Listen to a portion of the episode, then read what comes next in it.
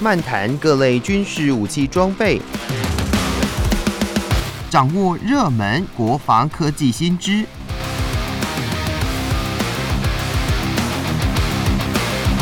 军武说早安，陪您一起领略国防知识力量。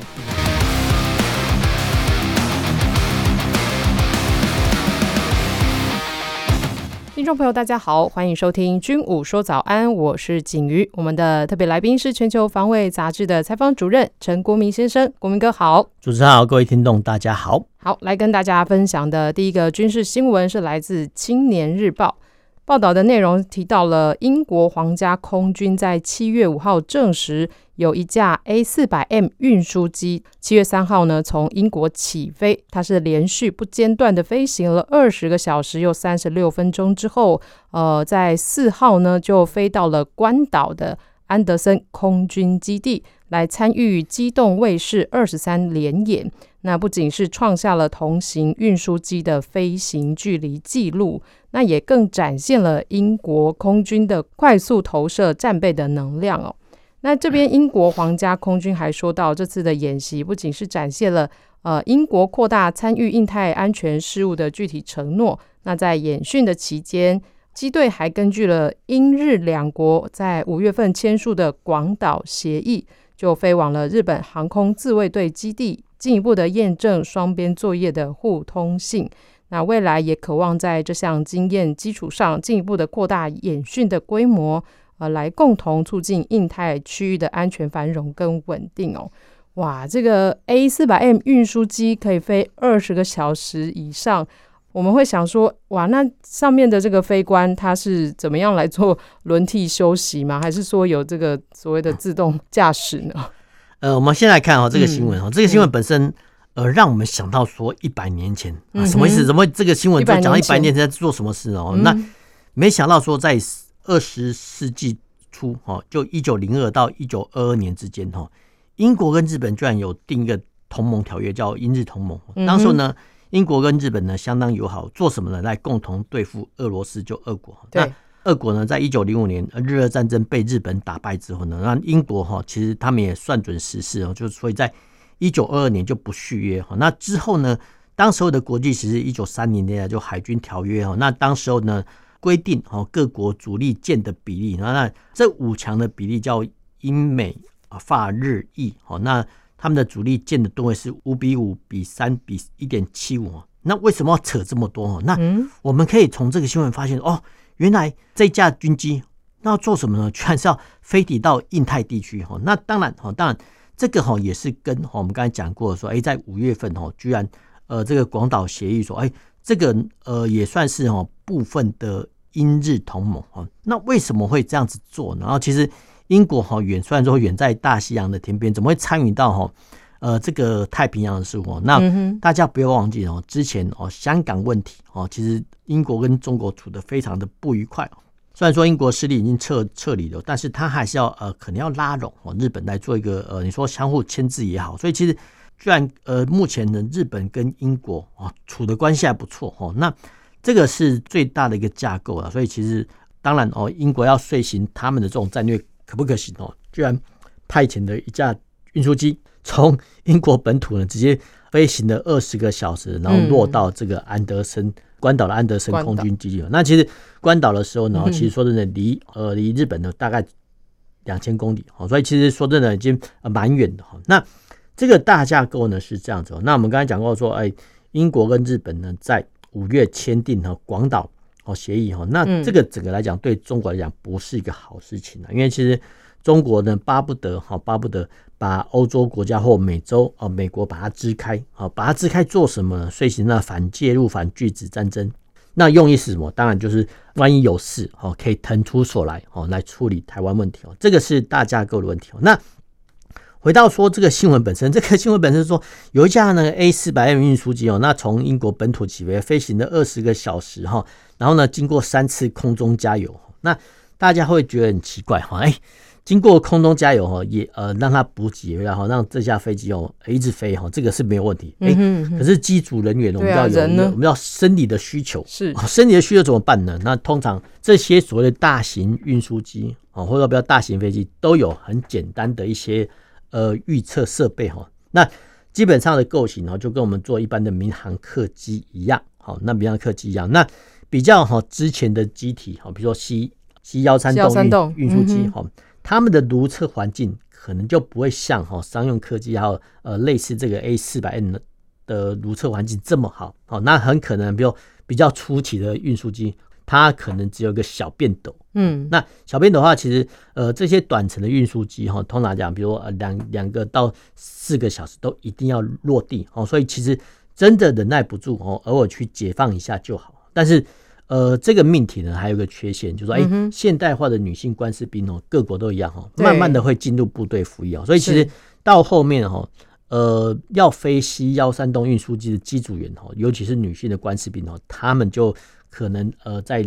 憋尿的能力上可能就要再加强一点哦，因为你当然可以上好，不过这个我们叫如厕的环境不是这么的理想哈，说真的就蛮奇特哈，那蛮奇特。那我们再回到说这个 A 四百 M 运输机，哎，二十个小时哈，那除了哈人类的生理呼唤之外，哎，肚子也会饿嘛，所以其实呃基本上来讲哈，这些机组员通常就带我们叫冷冷食品啊，比如说简单的三明治哈，放在呃。机舱内哈，那当然也有做过加压，不会坏掉哈。不过哈，不过呃，基本上讲都是吃呃这个人的食物哈。那呃有没有可能像我们吃一般的热炒？那基本上是不太可能的哈，因为呃即使哈，即使如果说真的要吃好料一点的，好，就是说像我们的军用罐头，不是军用罐头，就是在即即使加热餐包，哦，即使加热餐包哈，那一种呢是偶尔啦。那基本上讲机组员他们说真的。只是要执勤啊，但是没想到说，哎，这次的飞行居然是二十个小时，所以大概哈，我们大概推算说，哎，可能带带个，尤其是老外哈，大概呃带个，比如说简单的三明治，加一个火腿，那带上一些几瓶水哈，然后就执行哈这一次任务。那落基地之后呢，再跟哈去吃一个热食哦，这个是哈简单的一个航程的介绍。那当然哈，一般来说哈，一般来说哈，为什么会有？呃，大型飞机哦可以飞这么远。第一个哈，它的体积大，然后第二个它的燃料多。那一般来说，这些大型飞机，不管是运输机哦、空中加油机、预警机哈，说或反潜机哈，他们我们一般来讲就叫所谓机组人员哦。那一般的配置哈，大概比如说正副驾驶哦、机工长哈，这以前啊，以前机械环境比较不好，有配备机工长。那现代化的话，会配备导航哦，导航军官，还有任务军官。任务军官的就很多元哈，比如说他可能是呃雷达官。或是说反潜官哦，不一定哦，或者说空中加油技术官等等。那这一些呢，我们就叫做机组人员哈。就通常我们抓六到八个人啊，比如说空中加油机、预警机、运输机。但是真正开飞机的大概只有正副驾驶哈。所以其实这部分来讲会非常非常的麻烦，因为这个是呃任务上的限制哦。因为呃正副驾驶人他们就是我们传统上说的飞行员。对。那其他的机组员，我们刚才讲过的，比如电站官。哦，反潜官哦，这个叫任务组员哦。那当然哦，他们也有空勤的资格哈。不过他不负责开飞机哦。讲白一点就这样哈。那现在问题啊，就是说人类呢，比如说在呃从事一项机器活动，比如说我们开车一样哈，嗯，坐着两个小时，在三个小时，通常来讲基本上就已经睡着了哦。所以其实哦，我们会有休息站。那同样的哈，飞机也是一样。所以其实正副驾驶的意思就是说，哎，真的可以轮替哦，真的可以轮替。那有些哈，有些。大型的飞机哈，它有设一个卧舱哦，那当然这个可能不是很舒适，很可能就是座椅，然后摊平哦，在那边歇会哦，那呃，然后接替哈下一趟的飞行任务。那大型飞机呢，有它的好处，就是说，哎，它有人哦可以轮替哦，然后呢可以去稍微哈休息一下哈。那这个时候呢，说真的是大型飞机的优点啊。不过哈，不过就是说这些大型的飞机哈，它当然。可以飞得很远，但是时间是相当相当的冗长哈。那大部分来讲哈，很可能大家都会以为说，哎，现在的科学这么发达哈，那不管是气象雷达或导航设施这么发达呢，也是可以预测前方的气流哈，没有错哈。这个是一般的状况哈。但是说真的，即时天气呢都会有很多变化哈，所以其实这些机组员其实他们都已经养成习惯了，就是说真的没有必要哈，还是安全带系的哈。这个倒是。真的有情况发生，所以其实，他们的一些呃航空安全的观念跟一般人比较不一样，因为他们见识太多了哈。那无论如何，就是说我们从这一架 A 四百 M 运输机哦，千里迢迢的哈从英国飞到关岛安德森哈，那我们可以见证到说哦，人类的航空工艺哦，说真的是蛮伟大的哦。基本上讲是有没有横渡大洋哈？那当然哦，我们就简单的介绍一下这个 A 四百 M 哈。那 A 四百 M 运输机来讲哦，基本上讲这种运输机叫做介于战略跟战术运输机之间啊。比如说战略运输机的话，我们以美国的 C 五运输机来做代表；那战术运输机，我们以美国的 C 幺三洞运输机来代表。那 C 十七，美国的 C 十七，或说呃欧洲国家 A 四百 M 运输机，它就是介于战略跟战术运输机之间。什么意思呢？就是说它可能具备哦。比战术运输机哈飞得比较远的能力啊，然后呢，但是呢，它又可以做哈部分的短场起降哈。那结合这种特性呢，大概哈，嗯呃，只有美国的 C 十七跟呃欧洲国家 A 四百 M 运输机哦为主哦。说真的，这个是蛮奇特。但是无论如何啊，就说英国借由哈这架运输机的长途飞航。然后除了展示他们的军事能力之外呢，也向日本喊话说：“哎，我们五月份呢签订的广岛协议，那我就用实际的军力验证啊，来验证给你看，说我跟你的签约是有信用的。”这边请问国民哥，像 A 四百 M 运输机在这个二十小时的飞行期间呢，它不是呃有航海家加油机进行三次的空中加油嘛？那它这个航海家加油机它是？应该不是跟着飞吧？它是定点定点，譬如说定点飞过来，比如说从呃本土或呃英国本土，或是说呃格陵兰哦，或是说其他地方，我们叫他们叫会衔点，就是说哎，大家指定一个地点哦，来分批加油。了解。那如果说要全程飞啊，那会耗掉更多的加油剂，那基本上不划算。是了解。好的，那分享到这里，先听首音乐，再回到节目中。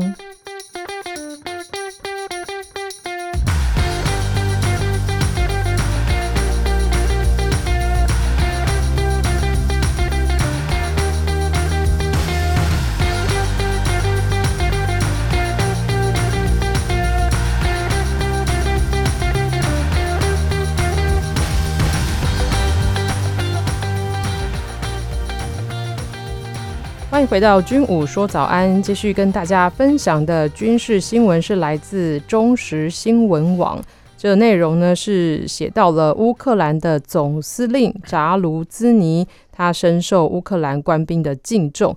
那七月八号呢是他的生日哦，所以许多呃乌克兰的士兵呢就在网络上表达对总司令的敬意。那乌克兰空军的推特也贴出了一张米格二十九搭载 JDAM 炸弹的照片。那这炸弹上面就写着，呃，写着祝总司令生日快乐。那另外还有写一些词哦，就这个内容里面就是有不好的字语，那这边就不多说。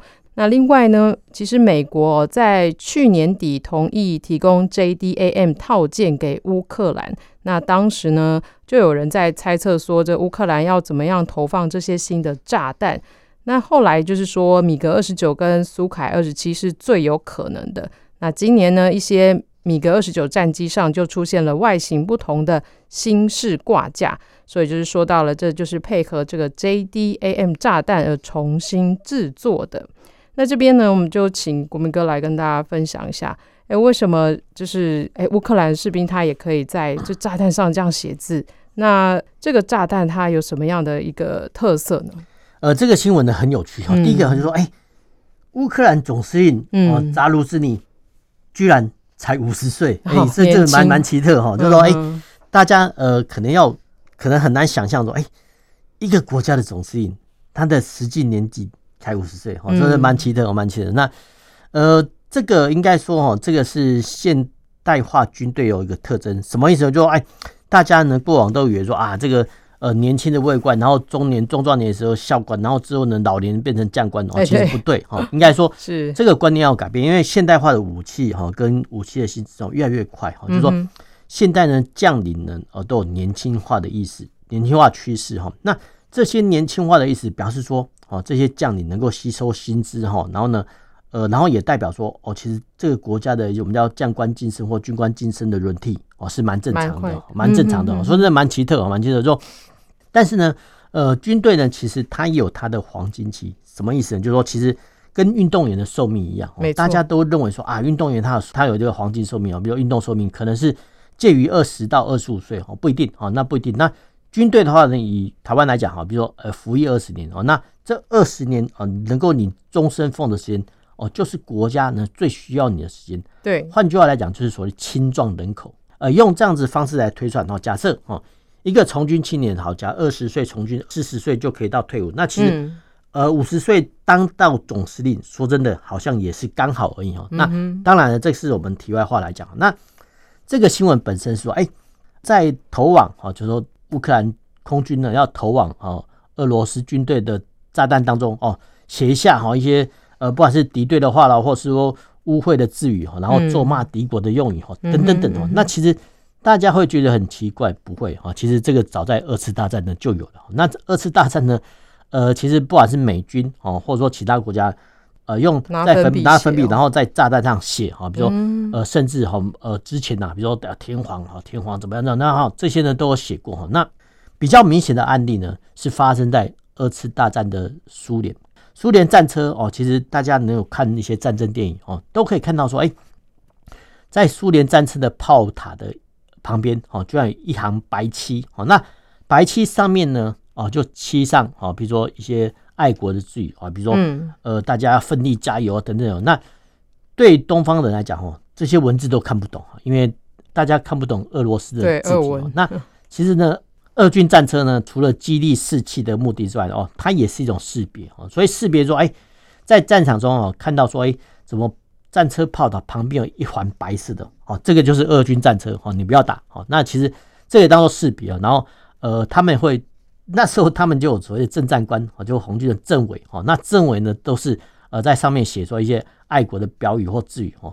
这个说真的早就有了哦。那从二次大战到现在哈，都是一样的。那这个新闻呢，还有一个很值得注意的重点是，哎，呃，乌克兰的米格二十九，哎，怎么去可以有能力呢去投资呃美国援助的 JD JADM 炸弹哈？说真的。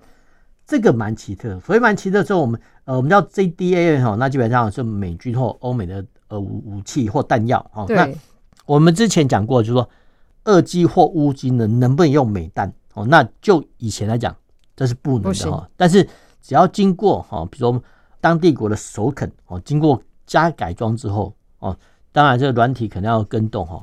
软体更动之后呢，哦，居然就可以投掷哈美系的一些炸弹哦。那这个部分哈，就是说，所谓经过加改装之后呢，呃，居然可以用我们叫乌机来投掷美弹，所以这蛮奇特哈。那当然了，这也显示说，哎，之前呃，乌克兰一直说啊，他们把那些炮弹弹药都打光了哈。那每每个月或者说每一周呢，都我们叫虚弹恐击。那现阶段呢，居然要用空军呢来投掷炸弹，好，所以其实表示说。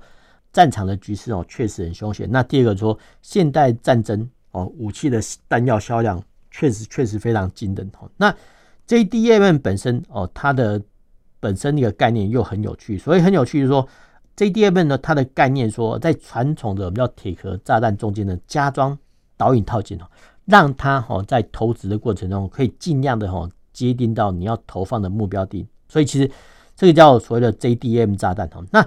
JDM 炸弹呢，除了增加精准度之外呢，哎，现阶段呢又在这个弹翼中间哦，弹体中间加装什么？加装一个弹翼哦，让它能够哈滑翔，哦，就是说你在高空中哈投掷哈这个 JDAM 炸弹，嗯，JDAM 炸弹，然后炸弹投出之后呢，哎，这个弹翼伸出哦，让它慢慢的滑翔，就是说可以延伸它的攻击距离。那延伸到了攻击距离，那其实会慢慢下降高度了。那当然，在下降高度的过程中会慢慢修正哦，所以其实基本上来讲，这有点类似哦，呃，美国空军以前叫精灵炸弹哦，所以其实这个就打得蛮准的哦，这个跟呃炮弹来讲就不太一样哦，因为陆军火炮炮弹哦，当然现阶段也有导引炮弹哦，只是说哦，这个 JDAM 炸弹呢，居然是用空军来投掷哦，那说真的，这个是蛮奇特。那呃，还有一个最大的问题说。在二零二二年开战之初，哈，那其实大家都假定说，哎，乌克兰的空军因为他们力量比较少，应该都被消灭了。怎么现阶段的新闻来说，哎，应该说乌克兰呢要用他们的米格二十九去做什么呢？去投掷哈，美系的炸弹。哎、那其实外界不是推断说乌克兰空军已经没有战机了吗？哈，那为什么还有战机来投掷这些呃炸弹出现呢？那表示说其他国家哈援助或者说无偿给乌克兰空军的米格手已经到位了，就是说。这些呢飞机哈已经准备完毕了，然后也可以改装成哈可以投掷美国 J 电炸弹的飞机哈，所以其实后续后续当然也可以呃当做哦大反攻的一个号角。但是无论如何哦，我们可以从这个新闻看到说哦，原来虽然说俄罗斯呢空军哈已经呃丧失部分力量，可是呢在欧美国家哈呃慢慢的捐助之下，尤其是前东欧国家哈，他们会把自己的米格战机哦直接哦。拨送给呃乌克兰，然后由乌克兰空军的飞行员去自己投掷大战，哦，嗯，这个是蛮奇特的哈。那还有一个奇特的消息说，哎，乌克兰呢跟欧美国家要了极速炸弹，好，极速炸弹这这个当然哈，这个可能违反哈部分的国际公约，但是呃，在二零二二年哦，俄罗斯呢早就用极速炸弹对付好乌克兰，好，所以其实目前还有一个局势说，哎，乌克兰呢也要。跟好美国要极速炸弹哈，因为这也表示说，呃，不管是路面上的炮弹，或是说其他弹药，其实乌克兰的一消耗快殆尽，他们希望说哈，用极速炸弹呢，用一枚弹药携带好这个很多极速炸弹去攻击好大部分的俄军哦，那这个可以节省弹药数哈，所以其实他们呢需要极极速炸弹哈，那要从这方面的来理解军事新闻哦，会比较有意思，说哦原来。呃，乌克兰的传统弹药，说的已经可能又要打光了，好，所以其实跟美国要了极速炸弹做什么啊？做啊，做更大面积的摧毁，这个是整个新闻的本身啊。但是我们还是要讲的悲观一点啊，就战略部分来讲都是很悲观。那嗯，我们参参考哈美国战争学院哦 ISW 的地图显示哦，就到七月中旬为止哦，整个乌克兰的东南半壁哈。都还是掌握在俄罗斯手上哈。那乌克兰要呃，现在来讲哈，我们看到说哇，新闻说啊，乌克兰要大举反攻啦，等等等。那基本上来讲，我们比较做悲观的推定是说哈，以目前啊，乌克兰目前获得的欧美国家装备啊跟弹药来讲，很可能是把俄罗斯哈推回到哈战前的俄乌边界啊。那呃，连这种做得到这种态势都已经很勉强了，是遑论所谓的大反攻哈。所以其实我们从呃，军事新闻或国际的新闻来看，说，哎，呃，都会讲说啊，那乌克兰要大反攻啦。但是我们看看美国的 ISW 的研究所显示哦，在在都表明说，整个的乌克兰的东南半壁哦，居然还是掌握在俄罗斯手上啊。所以其实未来所谓的大反攻，很可能是把俄罗斯驱逐出哈乌克兰的东南半壁呃这个方向为主了。那至于说你要乌克兰去跨境攻击俄罗斯，我想呢，这个可能是。